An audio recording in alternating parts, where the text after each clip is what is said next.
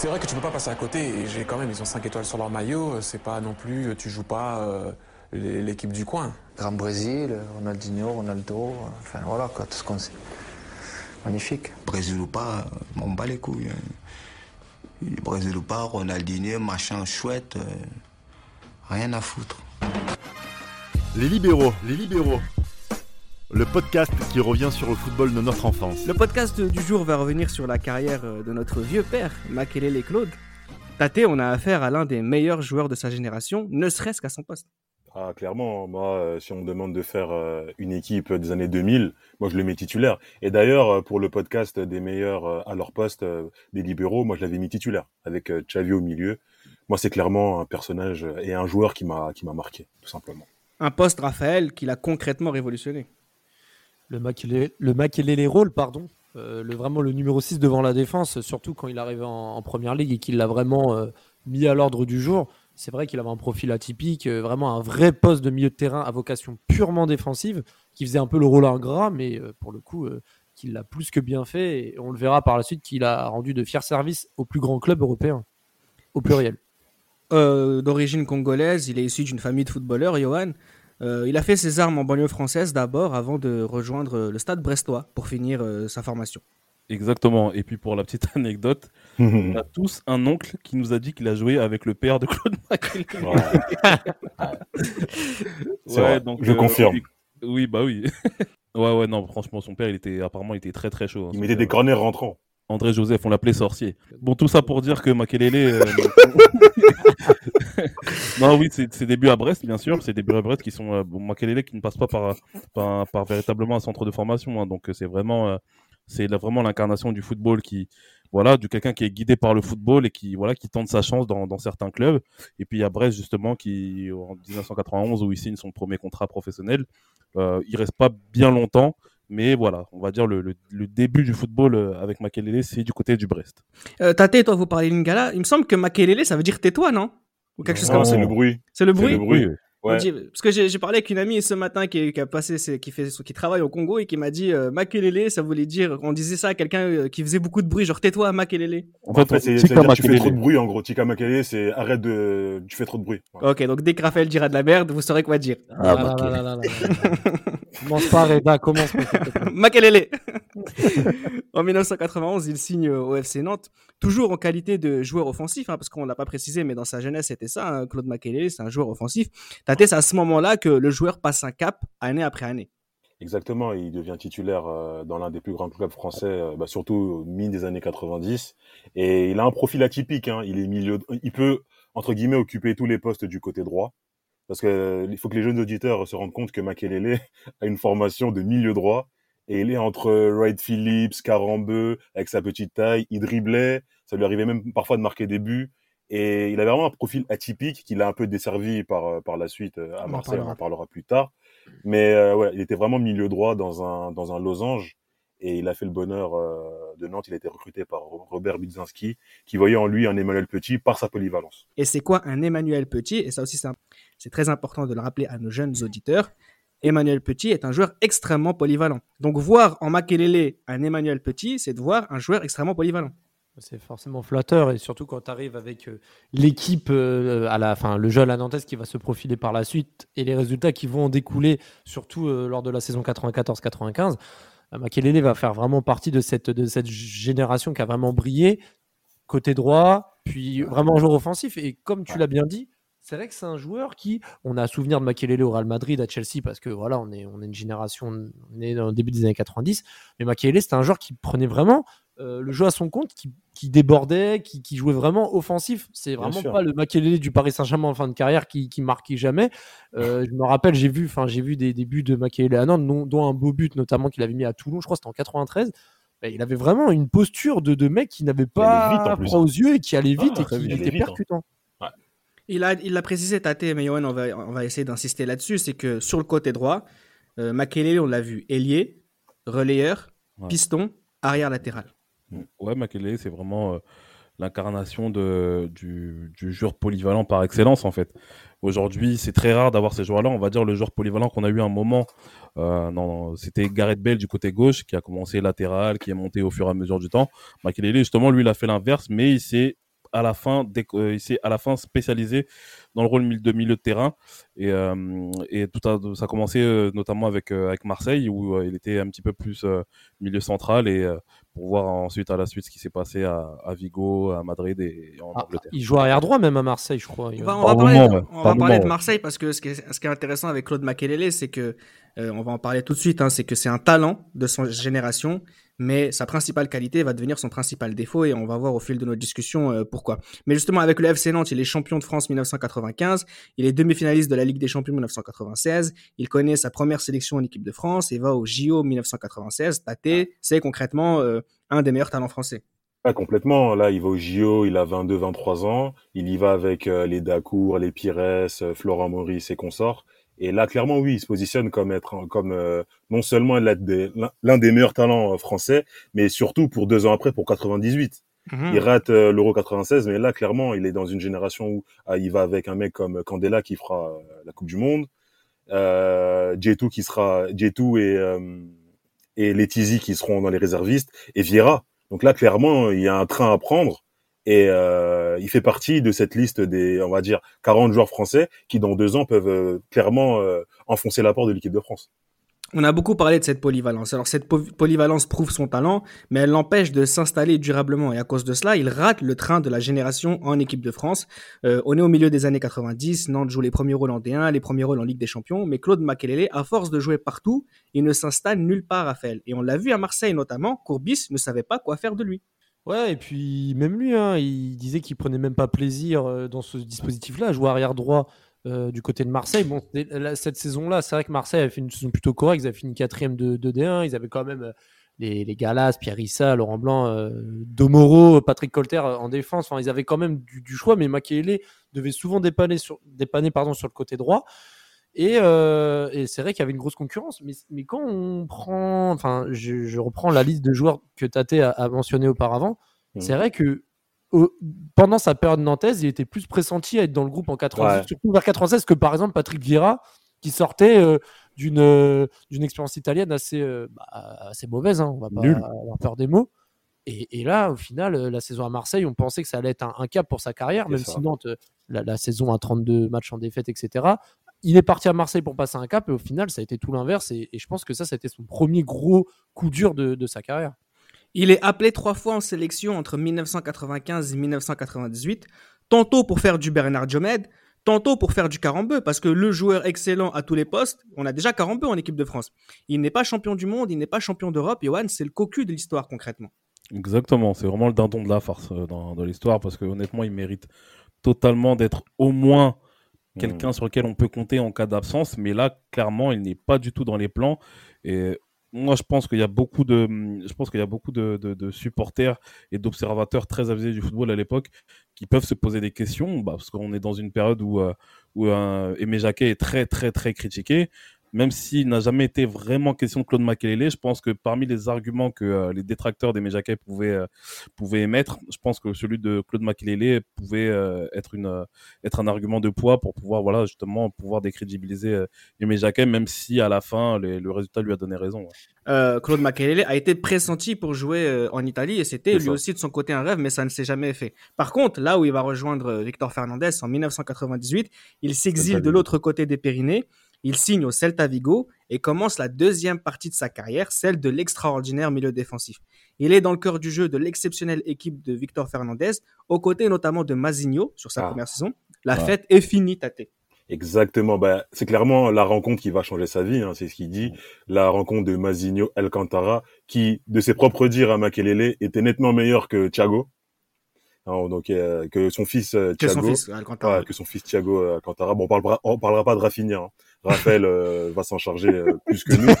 Mais là, on parle de Mazinho, champion du monde 94, et là, il va jouer avec lui au milieu de terrain, et là, il va clairement dire que c'est lui qui lui a pris le métier. Il va jouer avec euh, Karpin, il- et là, Mostovoy, Mostovoy, Salgado, Richard Jamel. Belmadi. Il va jouer avec Dutruel, hein, un gardien passé par le PSG que Raphaël connaît très très bien aussi. Ouais, ouais, ouais. Il y avait Et, euh, aussi, le Norvégien, je crois, non Celui qui avait marqué contre le Maroc euh, en 98. Je crois qu'il y avait Danegan. Oh, c'est possible. Ouais, Et là, ouais. clairement, il va, il va clairement euh, changer de dimension. Il va devenir l'un des meilleurs milieux de terrain en Liga. Et clairement, il va changer de poste et il va se métamorpho- métamorphoser. Ce Celta Vigo, Johan, c'est une équipe qui est capable de mettre 4 buts à Liverpool, de battre la Juventus 4 à 0. Le match est sur YouTube, messieurs, allez le regarder, il est extraordinaire avec un Quel Claude match. Makélélé incroyable. C'est une équipe match. qui a été capable de mettre 5 buts au Real Madrid, Johan. Oui, oui, clairement, clairement. Bon, après, mettre 5 buts au Real Madrid cette saison-là, c'était non plus, euh, enfin, cette période-là, c'était pas non plus un, un exploit. Mais il est clair que oui, le Celta Vigo, justement, dans cette période-là, a vraiment une, euh, une période qui, qui- bah, c'est vraiment une période qui est probante, en fait, pour le Celta. C'est, c'est super ce que, ce que fait le Celta Vigo. Comme tu l'as dit, il y a cette épopée en, en Coupe de l'UEFA où ils se font éliminer, malheureusement pour eux, par Lens. Mais euh, c'est vraiment une équipe de Celta Vigo qui, est- qui joue les troubles faits. Donc, tu as parlé, voilà, vous avez parlé de Mostovoy, vous avez parlé de, de Valérie Carpin, il y a aussi, euh, il y a aussi Benny McCarthy qui, qui joue Ouais. là-bas. Euh, Ouais. C'est vraiment une équipe super intéressante et euh, honnêtement, le Celta Vigo, c'est vraiment l'équipe frisson de cette année euh, 99-2000 parce qu'il s'agit, il s'agit vraiment, il s'agit vraiment de cette saison-là où vraiment le Celta Vigo euh, se, se, se révèle justement aux yeux de l'Europe et euh, vraiment. Claude Makelele, c'est, ça devient un élément incontournable du football espagnol à partir de cette saison de 99-2000 et c'est tout, euh, c'est tout logique qui, bah, qui va signer justement dans un club qui est beaucoup plus prestigieux, le plus grand club au monde. Et il y a aussi le 7-0 contre Benfica dans, dans, cette, dans ce parcours européen. hein. Là, c'est- Effectivement. Je crois que c'est c'est le deuxième c'est tour. incroyable. C'est incroyable. deux clubs français. Oui, les deux fois, la première saison et la deuxième saison, c'est Ouais, des clubs français qui les éliminent. Euh, non, mais c'est très, très intéressant d'aller regarder, euh, d'aller regarder cette équipe du Celta Vigo et grâce à, à YouTube, à Footballia, vraiment, euh, vous pouvez aller vous régaler parce que c'est une équipe dont on parle jamais. Il fallait attendre les libéraux et je pense qu'on aura encore l'occasion d'y rentrer un peu plus profondément sur cette équipe dans la Hmm. suite de, de cette saison. Euh, juste une petite parenthèse, c'était pas prévu que je vous pose cette question, mais ça me vient à l'esprit, c'est que encore une fois, c'est les mêmes mots qu'aujourd'hui par rapport aux Français. Il faut encore attendre que nos talents s'exportent pour être exploités au mieux. Ça veut dire que ce Claude Makelele, s'il n'était pas allé au Celta Vigo, on n'aurait jamais eu ce joueur.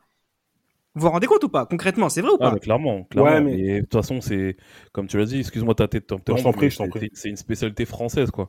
C'est une spécialité française des mecs qu'on a perdu de vue et qui euh, d'un jour à l'autre comme ça euh, euh, explosent à la face du monde. Ça me fait penser un petit peu ce qui va arriver un petit peu plus tard en Angleterre avec un attaquant qui s'appelle Louisa. Louisa, il a fallu qu'il signe à Manchester United pour qu'on se souvienne qu'il y a un attaquant qui est bon en Angleterre depuis 2-3 ans et qui, euh, qui ce serait bien vraiment de, qui, de, qui, qui puisse avoir sa chance en équipe de France.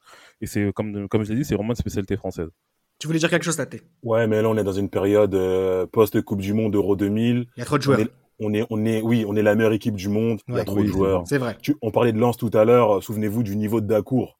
Il y a Ouais, trop de oh joueurs. Il y a Dacour. trop de joueurs. Il y a trop de joueurs. Coupe de l'UFA 2000, d'accord, Bah, il est ouais. énormissime. C'est vrai. Ce qui va lui permettre de signer un très très gros contrat à Leeds. Leeds, Il y a trop de joueurs. Il y a trop de joueurs. Il y a trop de joueurs. Alors, sur sa période Celta Vigo, Raphaël, on a Claude Makelele qui tape dans l'œil du Real Madrid, qui cherche un remplaçant à Redondo. Ouais, bah, il va rejoindre le Real Madrid et c'est vrai que Vigo n'était pas enclin, dis-moi si je me trompe, par le Madridista de, de la bande, euh, Johan. Mais c'est vrai qu'à ce moment-là, euh, le Real Madrid n'était pas enclin de. Le, le Celta Vigo n'était pas enclin de, de le laisser. Il y a eu un, Oui. gros, un, gros, un gros bras de fer, hein, je crois. Ouais. c'était même, euh, c'était même absolu de se- s'entraîner. Il voulait vraiment Oui. faire grève. Et il y a même eu la, la rumeur, enfin, ça a été confirmé par la suite, que Makelele avait fait euh, un espèce de plan pour euh, euh, faire croire que sa voiture avait été caillassée pendant ce- cet épisode. Et en fait, c'était son agent qui avait fait ça pour montrer que à Celta Vigo qu'il y avait une vraie manifestation par rapport à son, à son, au côté que, que Hmm. voilà que le club l'empêche d'aller au Real Madrid. Et au final, il, il va rejoindre le Real pour euh, 24 millions d'euros, si je dis pas de bêtises. Non, Euh, 14. donc, j'aurais pu le Il est vendu pour 24, mais Non, pas oui, pour 14. 14. millions d'euros l'achat Ouais. et 24 la revente. Mais bon, déjà, dans les années 2000, 14 millions d'euros, même si énorme. on parle des- du Real Madrid, 14 C'est millions d'euros, c'est énorme, surtout pour un milieu défensif Ouais, mais de son dis-toi que Flavio Condesao, il a coûté le double. hein. Exactement. Justement, Ouais, mais ça, il est plus bankable que Makelele à ce moment-là. C'est vrai. Il y a venir- l'Euro 2000, etc. Voilà, tu vois. Il est j'allais même pas vraiment international, Makelele, à ce moment-là. C'est vrai. Et Fabio Conceição, justement, est censé être le titulaire. hein. Ouais, hein. exactement. En plus, en Flavio. Conceição, c'est le champion, euh, c'est le champion d'Espagne avec le, Ouais. le Super Deport. C'est euh, un joueur qui est déjà international Ah oui, brésilien. il est plus bankable Vainqueur, que il me semble, de la. Copa América Ouais, 99. exact, Donc, exact. C'est Flavio Conceição qui est censé être titulaire au, au poste de Bah au, au, au Real Madrid à cette période-là. Alors, il fait la grève, entre guillemets, contre le Celta Vigo pour pouvoir signer au Real Madrid. Aussi, il avait donné plus ou moins un accord avec Valence, mais quand l'offre du Real y est arrivée, il a dit Ah non, ouais. les gars, euh, vous êtes gentils, mais c'est pas possible, c'est l'offre d'une vie. C'est Ah, presque sûr. inespéré quand on voit un petit peu le parcours de Claude Makelele jusqu'à présent, que le Real Madrid oui. vienne te voir. Alors, c'est un Makelele exceptionnel, le moteur des Galactiques, Johan. Ouais, franchement, Makelele, Dieu sait à quel point il nous a rendu service et Dieu sait à quel point on a été très ingrat. Enfin, le président Pérez a été très ingrat euh, avec lui. C'est, franchement, en fait, moi, quand, bah, à l'époque où je regardais le football, je regardais le Real Madrid, où j'hallucinais devant le Real Madrid, on voyait pas trop le rôle. On n'avait pas cette conscience, on va dire, du football où on se dit que Makelele, c'est vraiment le joueur clé qui régule en fait le milieu de terrain. Mais avec le recul, quand on regarde des matchs du Real Madrid où Makelele est trop. au milieu de terrain, moi je me rappelle notamment d'un match euh, Manchester-Real Madrid, Real Madrid-Manchester. Makelele, au milieu trop. de terrain, il fait un tra- il a bas un travail qui est monstrueux. Et franchement, on peut vraiment dire un grand merci à Claude Makelele. Et nous, étant congolais, on était très très fiers d'avoir Bien ce, ce, pas représentant dans le plus grand club du monde. Et euh, franchement, on peut vraiment dire merci à Makelele qui a été vraiment d'une d'une d'une aide très très précieuse. Je parlerais plutôt plutôt d'aide dans le sens où pour moi ça a été vraiment le cas. C'est une aide en fait qu'il a apporté quand on voit le, le traitement dont il a subi euh, qu'il a subi à, à la fin de sa carrière au Real Madrid quoi. C'est pas, c'est pas, c'est pas anodin que le Real Madrid, après son départ, euh, s'est Ah bah écroulé sombré. sur les années qu'on suivit. hein. On a sombré. On va, on va parler, on va parler bien sûr de, de tout ça. On va continuer. J'aimerais justement revenir sur ce que j'ai dit tout à l'heure. C'est plus ou moins, on veut le remplaçant de Redondo si on veut. Euh, dans ce cas-là, j'ai envie de te demander, Tate, comment Claude Makelele joue euh, au Real Madrid? Quel est son rôle? On a souvent l'impression qu'il est tout seul derrière et finalement, ça maintient l'équilibre de cet effectif quand même. Bah, en fait, la première année, il jouait soit avec euh, Fabio Contazao, soit avec Alguera au milieu de terrain. Ouais. Donc là, on va dire la première année, bon, il, il est très très bon la première année, mais c'est plus vraiment les deux prochaines années où il va, il va plus être tout seul. Et là, il va, il va couvrir les montées de Salgado et euh, Sur la droite, Roberto Carlos. Carlos.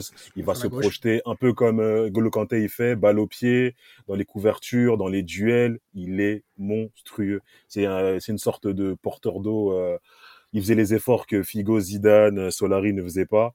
Et c'est c'est un joueur, franchement. Moi, depuis que je suis le Real Madrid, après, je suis pas supporter comme Johan, mais c'est au milieu de terrain, c'est c'est c'est c'est- c'est le meilleur tout simplement. Après, ça n'a pas c'est- ça pas du tout le même profil que que Redondo qui touchait plus la balle et qui Mhm. était vraiment plus fort euh, balle au pied, même dans dans les projections. Après, attention, Mais, quelque- il y a une qualité qu'on connaît pas beaucoup chez Claude Makelele parce qu'on a l'impression que c'est pas forcément quelque chose qui fait beaucoup, La technique. mais la technique. Euh, les crochets courts, Et les trans- transmissions de passes longues. hein. les Aussi, transmissions de passes longues toujours vers l'avant, très régulièrement. Euh, Claude Makelele aussi avait une vision de jeu qui lui permet justement d'être excellent Ouais. à la récupération, mais quand la balle était dans les pieds, euh, ça ne l'empêchait pas de faire cette petite passe de 25 mètres qui allait directement dans la surface et adverse, moi- etc. moi- casse les lignes et tout bien sûr. Si, je peux me permettre par rapport à, à ces transmissions de, de longues passes, euh, j'invite les auditeurs à regarder sur YouTube. Il y a des compilations, hein, des, Ouais. des, des, des tricks un peu de, de Makelele. Franchement, Ouais. que ce soit Chelsea ou Real Madrid et même à Vigo, enfin, il y a quelques archives. Franchement, Makelele, c'est, c'est, en fait, c'est lui qui a vraiment innové ce, ce relanceur au niveau du milieu de terrain, des transversales, même des passes à ras terre, mais longues, et qui vont Mm. à destination et qui amènent à des occasions par la suite. Et, et- et c'est vraiment au Real Madrid que ça s'est fait. Mais pour revenir sur son arrivée au Real Madrid, je voulais rajouter quelque chose. Ses premiers mois, je- si je me trompe pas, n'ont pas non plus été euh, très très folie. Enfin, il y a eu quand même une phase d'adaptation. En témoigne le match contre Boca Junior, C'est pas Ah, facile. ah, il a tout pris. Et là, il a tout dire. pris. Riquelme lui a tout. C'est tout vrai. pris. Non, non, c'est vrai. C'était très dur au début pour lui. Ah. Mais c'est vite mis au diapason par la suite. Ce match est incroyable de Riquelme. Il a tout mis à lui et à Jérémy. C'est incroyable. Ouais. Les Noirs. Un raciste. Le racisme. Ah, D'ailleurs, pour, pour, euh, pour rebondir sur ce que tu viens de dire, euh, Reda, sur cette Oui. petite blague, Je sais ce que pour tu moi, si Claude Makelele est brésilien ou argentin et un peu mignon sur le terrain, il reste oui. jusqu'à la fin de sa carrière au Real Madrid. Ah non, moi c'est pas ça que j'allais dire. Alors tu as raison, c'est le vrai. on- on- et on va, non, on va, on va en parler tout de suite. Mignon, mignon. Il s'était il s'était tapé Noémie Le Noir quand même. hein. Bref. Et il avait un très grand, Noirs. très grand phallus. on en a pas parlé. Disciple Coco Suedo. Voilà, il fallait. Je pense Comme que par hasard, on parle de Coco. Voilà, je pensais que voilà, je pense que les auditeurs auraient voulu qu'on parle de ça à un moment donné. Voilà, c'est fait. Euh, L'anecdote est incroyable. Hein, c'est qu'il est dans les douches Coco Suedo. Il dit à Claude Makelele, franchement, avec ça, euh, tu dois faire mal aux, aux meufs. Et en fait, à ce moment-là, il sortait avec la fille de Coco Suedo. Donc, euh, c'est incroyable. Oui, Tate qui sortait avec les filles de ses professeurs. Hein, euh, c'est très connu. Pour avoir les bonnes notes. Non, moi, moi je, ce que je pensais que tu allais dire, Johan, c'était pas le fait que s'il avait été brésilien, il aurait eu peut-être une meilleure carrière Real Madrid. Non, moi je voulais que, je pensais que tu allais, rebondir sur Jérémy. Jérémy qui a beaucoup aidé ces gens aussi euh, à, à, à, à s'intégrer en équipe de au Real, etc. C'est un papa, Jérémy quand même. Donc euh, c'est, il a beaucoup aidé euh, les Noirs entre guillemets pour le coup euh, au, au Real Madrid. Mhm. Enfin, il y a eu Eto, il y a eu Karambe qui a aidé Eto, qui a aidé Anelka, qui a aidé Jérémy, qui a aidé Makele. Aussi, tu vois. C'est vrai que Johan, Johan, Johan, par rapport au Real Madrid, c'est vrai, que, mais je sais pas si c'est vrai légende, mais beaucoup disent que voilà, le Real Madrid, les joueurs de couleur euh, noire, euh, voilà quoi, tu sais, c'est pas non plus euh, quelque chose de Ah répandu. Je sais pas si c'est Mais à enfin, mon par avis, rapport à ça, je sais pas si c'est vraiment véridique ou pas parce que mais à mon avis, Raphaël, ça doit, ça doit même pas se dire, ça doit se vivre en fait. Tu dois Ouais. le sentir. Et Ouais. c'est comme ça dans, dans- on parle du Real Madrid, mais c'est pas parce que je suis porte que je dis ça, mais c'est comme ça dans toutes les couches des sociétés. Ouais, mais tu vois, le, Euh, le- le Real Madrid, c'est mais- un peu le club du le club du roi, le maillot Bah, tout bah oui. c'est un peu la royauté, tu vois. Bah, je bien sais sûr, pas bah, si- bien sûr. bah, Non, bien sûr. au-delà de ça, au-delà de ça, surtout à cette époque-là au Real Madrid, on l'avait déjà dit euh, dans, dans certaines émissions, le vestiaire c'était compliqué. Ouais. Avec euh, Sanchez, Raoul. Raoul, Hierro, c'était sera au Hierro, très très. Pour les étrangers, hein, c'était très dur. bah oui. Alors euh, justement, ce Claude Makelele, on, on a, on a déjà parlé de Redondo au Real Madrid et on a vu que le grand Redondo a permis au, au grand au Real d'avoir beaucoup de titres. Euh, la Ligue des Champions 2002 et la demi-finale de 2003, Claude Makelele y est pour, euh, y est pour grandement. Euh, on va juste écouter la question de l'auditeur pour nous demander un petit peu bah, pourquoi il n'est pas resté finalement dans, dans ce club-là, du coup, au Real Madrid, vu qu'il est si fort? Bonjour, je suis un grand fan des libéraux, vraiment un grand fan. Et j'avais une question sur Makaleli. Euh, comment euh, il a, il est passé du Real à Chelsea Quelles ont été un peu les coulisses de ce transfert? C'est Alexis Malo hein, qui nous pose cette question. Alexis Malo qui qui qui euh, qui suit, enfin qui, qui nous suit depuis longtemps et qui a aussi quelques comptes sur internet. euh, Le foot vu par Alexis. Mais justement, c'est la question que j'allais lui poser. Alexis Alexis, mauvais, en espagnol ça se dit. j'espère que tout va bien en tout cas de ton côté. Merci beaucoup pour ta question. Mais la question qui est intéressante avec euh, avec euh, avec Alexis en fait qui nous pose, c'est que concrètement, c'est quoi les dessous du transfert de Claude Makelele à Chelsea? Parce que quand vous avez un des meilleurs joueurs de votre équipe qui vous permet d'être euh, finaliste de Ligue des Champions, de gagner avec des champions, de jouer des demi-finales de Ligue des Champions, d'être champion d'Espagne dans les Galactiques, donc ça veut dire que c'est un grand joueur. Comment il peut partir concrètement tâter comme un malpropre Parce que c'est ce qui s'est passé. Ben, ce qui s'est passé, c'est que, en gros, à la fin de l'année euh, 2002, euh, le Real gagne la Ligue des Champions. Bon, moi, c'est ma lecture hein, que j'ai. hein. Et en fait, à, l'époque, euh, la politique de Pérez, c'était les Zidanes et les Pavones. Donc, en gros, les Zidanes, ils étaient payés 6 millions l'année. Zidane, Raoul, euh, Ronaldo et Figo, 6 millions l'année. Et et t'avais Roberto Carlos à 3 millions euh, l'année. Et Makelele était payé à 1,5. Makelele voulait son salaire doublé. Pérez lui a promis ça en 2002. 2003 arrive et il voit toujours pas euh, l'augmentation. Et là commence entre guillemets le bras de fer. Pérez lui dit que non, mais tu devrais, tu être content d'être au Real, tu pourrais même jouer gratuitement, etc., etc. Et là arrive euh, l'offre d'abord de Manchester, qui lui propose, qui lui propose énormément d'argent, et surtout de Chelsea, qui lui propose euh, à peu près 6 millions l'année avec une augmentation annuelle. Et là, euh, c'était, on est au 31, euh, 31, on est le 30-31 août 2003, et Makelele, euh, il a l'occasion de quadrupler son, son salaire, et il va à Chelsea, tout simplement. Alors, euh, Raphaël, Raphaël nous disait euh, que il posait la question. Moi, je pense que c'est une question juste hein, sur le fait que Claude Makelele soit noir. On n'aura Oui. pas forcément de réponse. Par contre, s'il y a une réponse concrète, pour le coup, Raphaël, on a beaucoup dit que Makelele, finalement, euh, il vendait pas suffisamment de maillots, qu'il était pas, qu'il savait pas dribbler, qu'il était pas, qu'il était pas strass et paillettes. Et c'est ça aussi qui a beaucoup gêné Florentino Pérez euh, dans dans le fait de ne pas avoir euh, accepté de de prolonger, enfin de de- d'augmenter euh, Claude Makelele.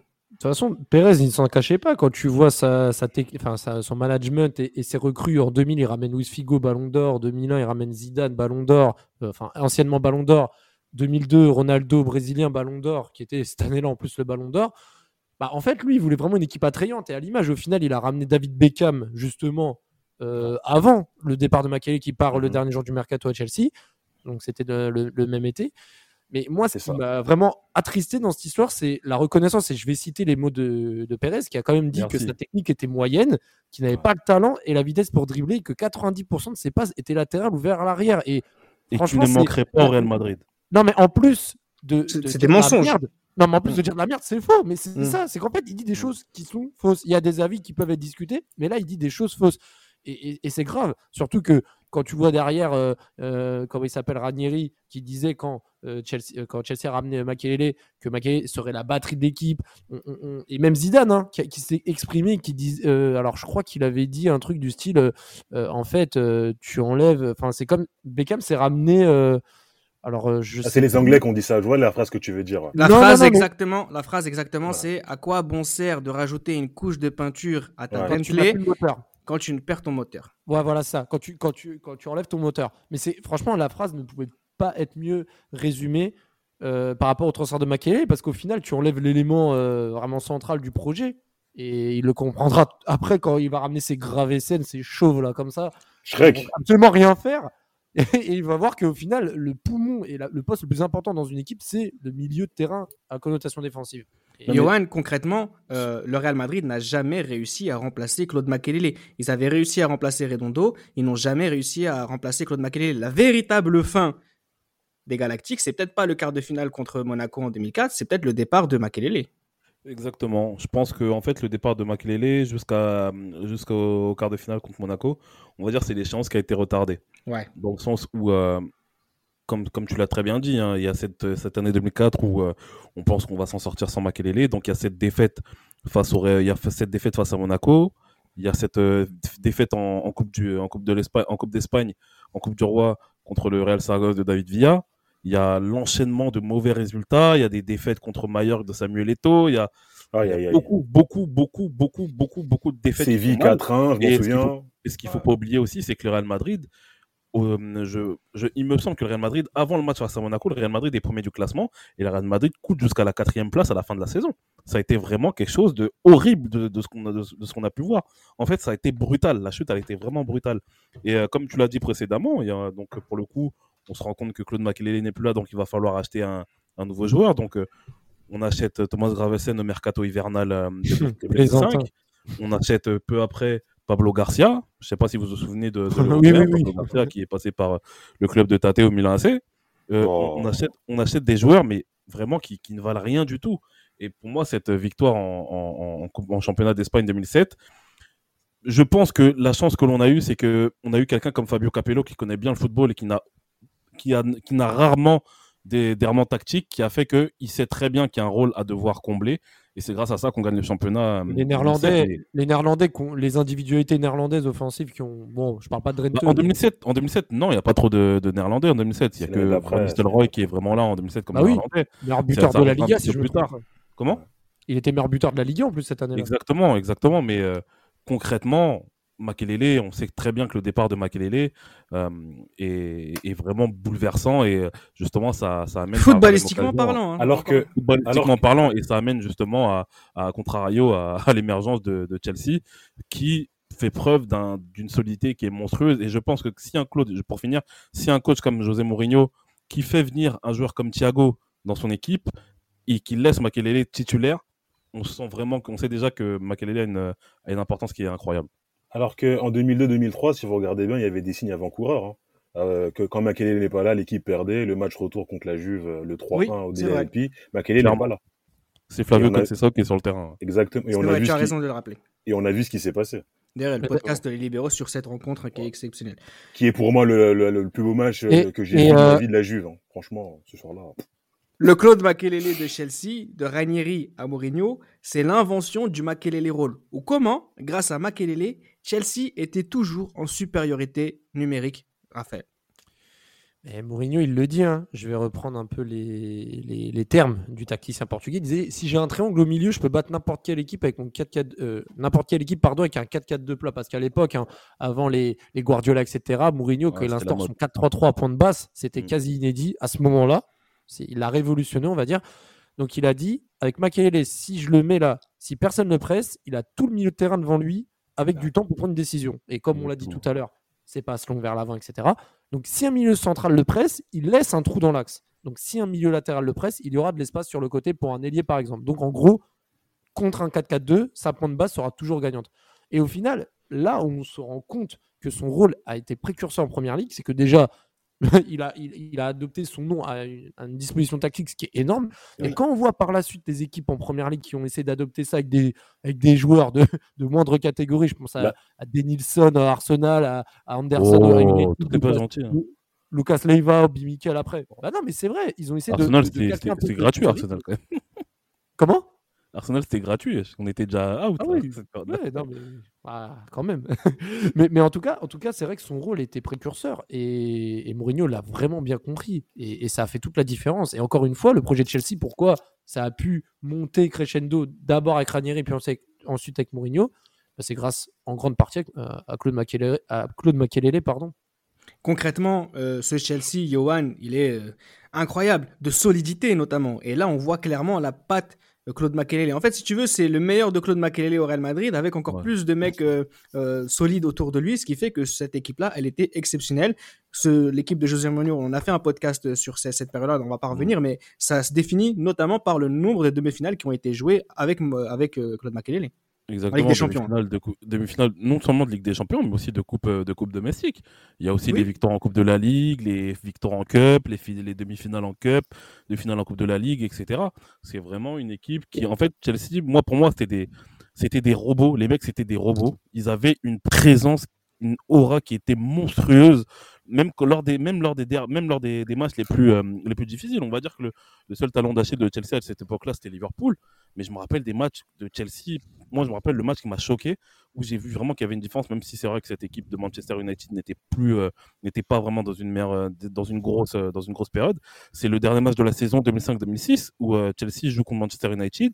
Chelsea a déjà gagné le championnat, mais on a l'impression que Chelsea, même en jouant à peine, est beaucoup plus fort, beaucoup plus puissant que United, qui est United, qui est pour moi le meilleur club de l'histoire de la Première Ligue.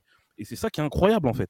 Johan, euh, tu- c'est vraiment, c'est la patte Mourinho, c'est la patte Makelele, c'est vraiment ce réalisme froid, c'est vraiment ce, cette équipe qui est, qui est très très calculatrice et très, voilà, Chelsea pendant un moment c'était 1-0, on boucle et c'est fini. euh, Johan, un petit peu penser au, au Milan de Capello. Mais, mais surtout, la Oh. le- la- l'année l'année du, cent- du centenaire de Chelsea, 2004-2005, 15 buts encaissés lors de cette saison-là en première ligue. Le record qui sera, pour moi, jamais battu. C'est impossible. C'est Ouais, impossible qu'il soit battu.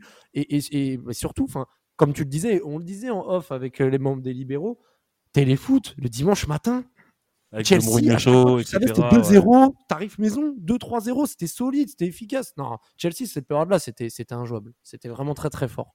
Au même moment, euh, il retrouve une place dans le groupe France, dans la, rét- dans la rotation pour la Coupe du Monde 2002, titulaire à l'Euro 2004. Euh, il ne convainc toujours pas Tate. Oh, je suis pas vraiment d'accord. Ouais. À, la- à, mo- à partir du moment où Manuel Petit euh, se blesse, il devient titulaire en équipe de France et avec Vieira, clairement, moi je trouve que la campagne, le Grand Chelem pour pour l'Euro, c'était quoi? C'était 10 victoires ou 8 victoires, je sais plus c'était combien dans le groupe. Bah, il y est aussi, il y est aussi pour quelque chose. Et le tournoi, le tournoi Makelele Vieira, tu le trouves euh, bon? Non, le tournoi, non, il est pas, il est pas forcément bon. Il joue pas tous les matchs. Ils sont un peu, ils sont un peu hors de forme avec la saison qu'ils ont faite. Mhm. Mais Ouais. euh, c'est plus en 2006 où, euh, où il sera, il sera meilleur. Mais je trouve qu'avant l'Euro 2004, il est bon en, en sélection. Ouais. Après l'Euro 2004, c'est franchement, c'est pas lui qui faillit euh, Mhm. individuellement. C'est plus un certain défenseur gaucher qui joue à Manchester, Métis, qui faillit individuellement et et que Elisa Razou aussi plutôt que Makelele ou Vieira, selon moi.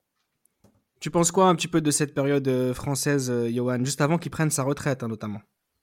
Bah, honnêtement, moi, je suis très, très, très déçu de, Mhm. de l'Euro. Mais après, Makelele, ce n'est qu'un pion parmi toute une équipe qui, qui n'est pas en forme pour moi dans cet Euro 2004 et qui, pff, qui est éliminé sans gloire. C'est un peu à l'image de l'Euro 2020 qu'on vient de, vient de voir. L'équipe de France est une, une grosse équipe. Elle a des très bons joueurs. Mais il y a ce, cette chose-là qui fait qu'il n'y a pas ce, il n'y a pas cette étoile qui, qui permet à l'équipe de France justement de briller. Il y a ce match euh, contre l'Angleterre, on gagne de justesse grâce à, grâce à Zidane. Euh, voilà, il y a la Croatie, on est nul. Il y a la, la Suisse qui est tirée par les cheveux. Il y a la, la tête de Caristéas en quart de finale. Allez hop, tout le monde rentre chez soi. Et puis voilà, Makelele, honnêtement, moi, quand il prend sa retraite, je me dis, il y a rien, il y a- c'est normal parce qu'il sait déjà que c'est, Oh. c'est- Non, mais non, non, non, attends, attends. Pourquoi je te dis que c'est normal? C'est que pour moi, à mon avis, il voit qu'il y a, il voit que c'est c'est plus fait. En fait, il a plus cette niaque pour jouer en équipe de France. Et justement, moi, je trouve que c'est dommage parce que 2002, il me semble qu'il est dans le groupe, mais 2002, c'est la fin d'une génération. C'est la fin d'une génération qui sombre.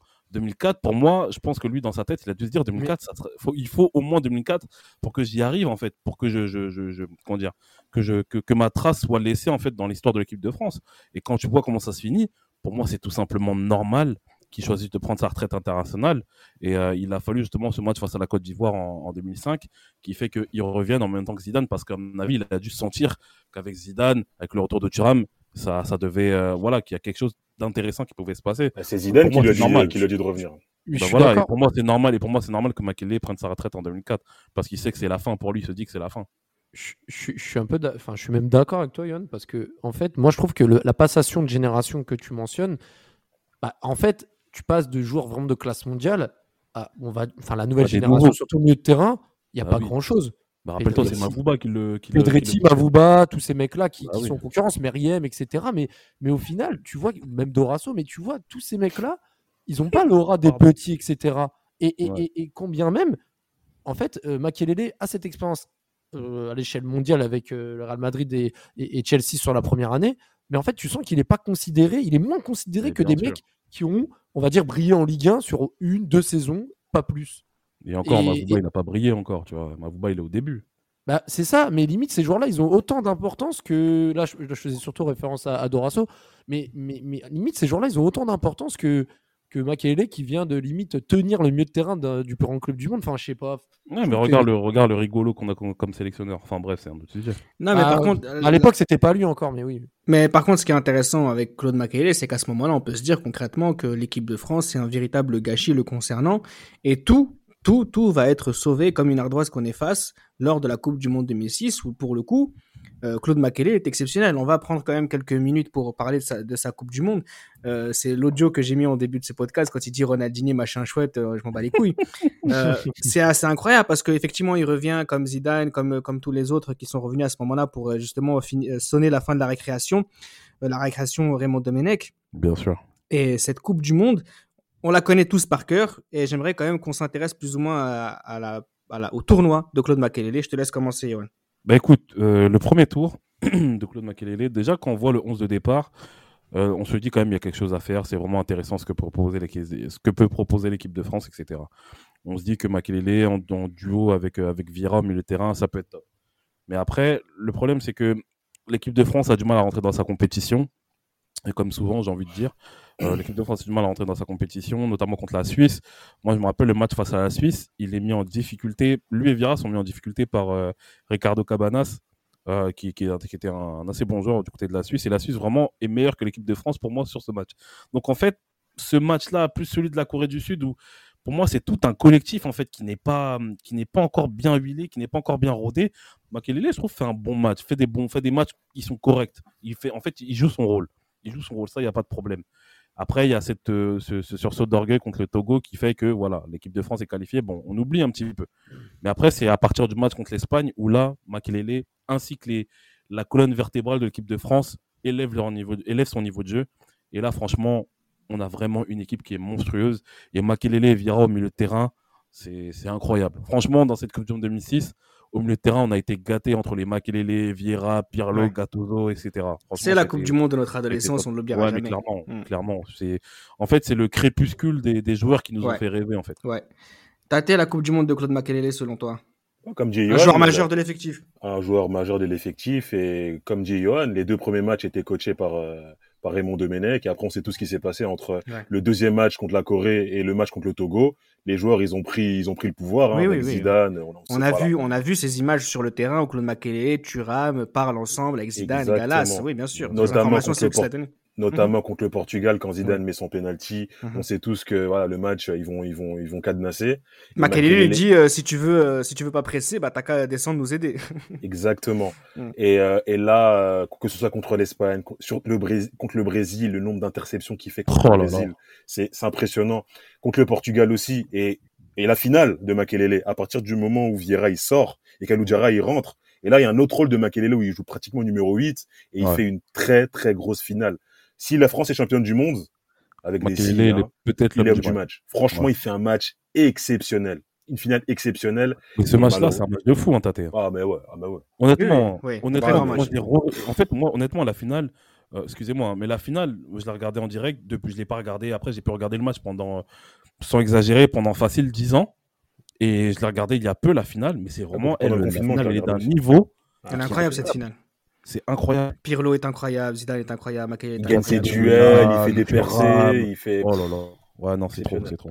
Après, on est rarement déçu par les France-Italie quand même. Mais bon, euh, Ouais, franchement, c'est très rare. je vais pas te lancer sur, sur le bilan de, de, la Coupe du Monde de Claude Makelele. Hein, euh, Raphaël, je voudrais justement, toi, le supporter de, de Chelsea, et oui, ça existe, messieurs, dames, de notre génération, L'argent. de l'argent, L'opportunisme de la Raphaël. Cupide du Real Madrid et du Milan qui me disent ça. Là. Non, mais ce qui est intéressant, c'est que euh, je voudrais qu'on fasse un petit bilan quand même de, de Claude Makelele à Chelsea. C'est vraiment un des meilleurs joueurs de leur histoire, du coup, euh, juste avant qu'il vienne justement dans ton autre club chéri, le Paris Saint-Germain. Oui, mon premier club chez. L'argent encore Ouais. Enfin, à l'époque, c'était pas trop l'argent. Ah, bon. la oh. Euh, Charles Villeneuve, ouais, quand même. Euh, non, mais Makelele, clairement, c'est vraiment l'antipode. Et même quand il avait 35 ans et qu'il rejoint euh, le PSG, bon là, je saute peut-être les étapes, mais un joueur Comme ça. Comment? Comme d'hab. Oui, voilà.